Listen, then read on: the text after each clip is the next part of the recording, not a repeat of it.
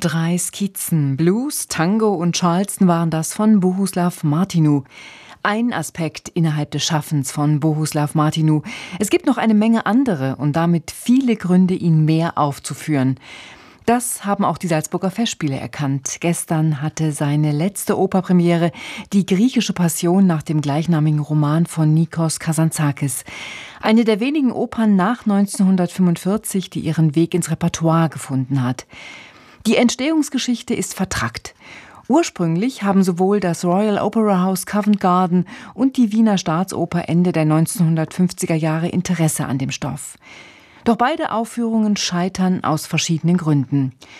1959 überarbeitet Martinou das Werk grundlegend und in dieser Fassung wird die Oper posthum 1961 in Zürich uraufgeführt.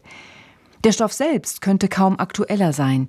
Es geht um die ethnischen Säuberungen während der 1920er Jahre, als die türkischen Besatzer die griechische Bevölkerung aus Kleinasien vertreiben. In einem griechischen Dorf soll mit den Flüchtlingen das jährliche Passionsspiel aufgeführt werden. Theater und Wirklichkeit gleiten nun aber aufgrund der Situation ineinander. Der Hauptdarsteller identifiziert sich immer mehr mit der Jesusrolle, setzt sich für seine Leidensgenossen ein und wird schließlich auf Betreiben des Kirchenvorstands durch den Darsteller des Judas geopfert. Die Flüchtlinge müssen weiterziehen. Regie hatte gestern bei der Neuproduktion in Salzburg Simon Stone, bekannt für seine mit filmischen Mitteln arbeitenden Aktualisierungen. Dirigent war Maxim Pascal. SWR 2 Opernredakteur Bernd Künzig hat die Premiere besucht und mit ihm bin ich in Salzburg jetzt verbunden. Hallo Bernd. Guten Morgen. Die Hintergründe der Oper Martinus sind ja immer noch sehr aktuell. Wie geht die Neuinszenierung von Simon Stone damit um? Also Simon Stone ist ja durchaus bekannt für manchmal einen etwas sehr, sehr starken Realismus. Manchmal gleitet das auch ins Kleinbürgerliche ab. Das hat er hier erstaunlicherweise wirklich sehr vermieden. Er inszeniert diese griechische Passion, The Greek Passion, wie das im Original heißt, das auch auf Englisch gesungen das inszeniert er geradezu schnörkellos. Also wir haben hier einen langgezogenen Bühnenkasten in der Felsenreitschule, ganz in weiß. Oben hat man die letzte Arkadenreihe noch freigelassen. Und das ist sozusagen der Dorfplatz, die Agora für diese Kommune, die hier in Erscheinung tritt, konfrontiert wird mit den Flüchtlingen. Dann gibt es Fenster, die sich öffnen. Das sind mal so Kirchenfenster, wo man Glocken sieht. Dann öffnen sich Luken. Das sind dann die Zimmer für die intimeren Szenen. Also das ist alles sehr funktional äh, gedacht, aber sehr präzise inszeniert und äh, mit einer wirklich fantastischen Personenregie und auch einer wunderbaren äh, Chorregie. Auf den Chor kommen wir ja auch noch zu sprechen. Das ist ja eigentlich die Hauptfigur in dieser griechischen Passion. Und er erzählt das wirklich, wie gesagt, schnörkellos, ganz direkt, ganz geradlinig, so wie es in dieser Oper und in diesem Roman von Kazantzakis auch erzählt wird, als diese große Passionsgeschichte von dem Hauptdarsteller Manolios, der eben den äh, Jesus in diesem Passionsspiel spielen soll. Kommen wir mal zur Musik. Wie authentisch ist denn die Musik des Tschechen Martinu bei dieser griechischen Passion? Also authentisch in Bezug auf griechische Musik. Klingt sie griechisch? Also tatsächlich tut das vor allen Dingen, weil er sich auf die orthodoxe Kirchenmusik bezieht. Also der ganze Konflikt zwischen diesen Flüchtlingen und dem Dorf ist ja der, dass der äh, Priester Grigoris eigentlich diesen, diesen Flüchtlingen feindlich gegenüber eingestellt ist. Und er will die eigentlich auch loshaben.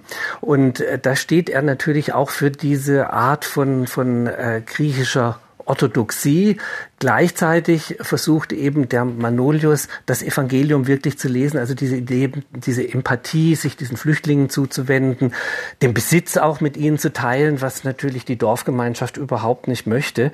Und deswegen wird er auch geopfert. Und da benutzt Martinou tatsächlich auch griechische äh, orthodoxe Kirchenmusik. Das spielt in diesen Chorpassagen eine ganz, ganz zentrale Rolle.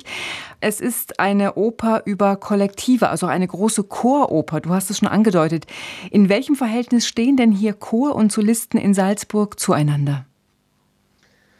Also das ist richtig, das ist eine Choroper, man kann das sagen, in der Tradition etwa von Mussorgskis Boris Godunov oder den Kovanstina, aber auch von Janaceks aus einem Totenhaus, um ein neueres Beispiel zu nehmen.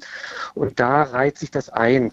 Die einzelnen Solisten, die in dieser griechischen Passion auftreten, die kommen eigentlich tatsächlich aus diesen Kollektiven heraus. Die fühlen sich auch immer wieder ein und kommen da heraus. Und das sind schon auch große sängerische Leistungen, die hier auf die Bühne gebracht werden. Also kann jetzt erwähnen den äh, Sebastian Koleb, der den Manolio singt, ein hervorragender Tenor, der sich also wirklich auch in diese Rolle vollkommen hineingestürzt hat. Gabor Pretz als Priester Grigorius, also der Gegenspieler von ihm, aber auch die beiden Frauen, die um den Manolius streiten oder buhlen, wie auch immer man das jetzt sehen will, ihn verführen. Sarah Jakubiak als Katharina und Christina Gansch als Lenio, die waren ganz hervorragend und auch Charles Bergman als der Händler Janakos, der den Petrus im Passionsspiel darstellen soll. Das sind alles hervorragende Solisten, die sich aber eben in dieses Kollektiv immer wieder integrieren integrieren und aus ihm herauskommen. Also die Hauptrolle, das ist tatsächlich eben dieser Chor, dieser Doppelchor mit dem äh, Wiener Staatsopernchor und dem Salzburger Festspiel und Theater Kinderchor, die das auch ganz hervorragend gemacht haben, auch sehr, sehr hervorragend gespielt haben. Der musikalische Leiter Maxim Pascal gibt mit der Oper sein Debüt bei den Wiener Philharmonikern. Er ist ein Spezialist für die Musik der Moderne und der Avantgarde mit dem von ihm gegründeten Ensemble Le Balcon. Wie war seine musikalische Umsetzung? Also er hat das auch ganz hervorragend gemacht als Debüt bei den Wiener Philharmonikern. Er holt da jede Klangfarbe auch heraus. Es ist rhythmisch absolut präzise. Teilweise ist das auch sehr vertrackt. Manchmal hat diese Musik ja eine große Einfachheit. Das wollte Martinu auch so, weil er schon immer gedacht hat, das ist auch früher schon in den Marienlegenden so eine Art neues Volkstheater zu machen. Und das Stück selber hat ja etwas mit dem Volkstheater zu tun, da dieses Kollektiv eben auch die Passionsgeschichte aufführen soll. Also es geht auch um Theater im Theater. Und diese Art von Naivität, mit scheinbar einfachen Akkordfolgen. Die hören sich sehr einfach an, sind aber dann doch etwas vertrackt, weil die immer gewürzt sind. Und das holt er ganz wunderbar mit den Wiener Philharmonikern heraus. Also das war schon wirklich ein erstaunliches Debüt für einen Spezialisten eigentlich der neuen Musik hier am Pult der Wiener Philharmoniker. Mich hat das sehr, sehr beeindruckt. Er war sehr, sehr präzise. Also die Schlagtechnik ist exzellent wenn man das beobachtet hat im Graben, das war wirklich eine wunderbare Koordination zwischen Graben und Bühne. Hat er also ganz hervorragend gemacht. In Salzburg hat man sich ganz bewusst für die überarbeitete Zürcher Fassung entschieden, die Martinu selbst als dramatischen Lyrismus bezeichnet hat. Martinu hat aber einiges an politischer Brisanz, zum Beispiel die Fremdenfeindlichkeit des Dorfes, abgemildert, das Geschehen ins überzeitlich Allgemeingültige übersetzt. Hat die Salzburger Aufführung jetzt wieder eine aktuelle Sprengkraft gefunden oder ist es doch eher eine Art kulinarische Wiederentdeckung? Ne, man kann schon sagen, dass das das Stück der Stunde eigentlich ist. Und das hat Simon Stone auch tatsächlich im Interview auch betont. Aber er hat eben tatsächlich auf diese Art von Plattenaktualisierung verzichtet. Man sieht eigentlich nur das Kollektiv der Flüchtlinge, die haben sehr viel bunte Kleidung an, während das Dorf so ganz grau in grau gehalten ist, die also sozusagen in einer grauen Tradition leben und die anderen bringen da etwas anderes hinein. Das ist eigentlich der Aspekt, der hier reinkommt an eine gewisse Gegenwärtigkeit, also dass man so moderne Zelte auch aufgebaut werden. Aber ansonsten setzt der Simon Stone auch auf diese überzeitliche Dimension, auf das Allgemeingültige und das springt auch in den Zuschauerraum über, dass man das eben auch versteht, dass dieses Allgemeingültige, dieses zeitlich Überdimensionale natürlich auch was mit unserer Gegenwart zu tun hat.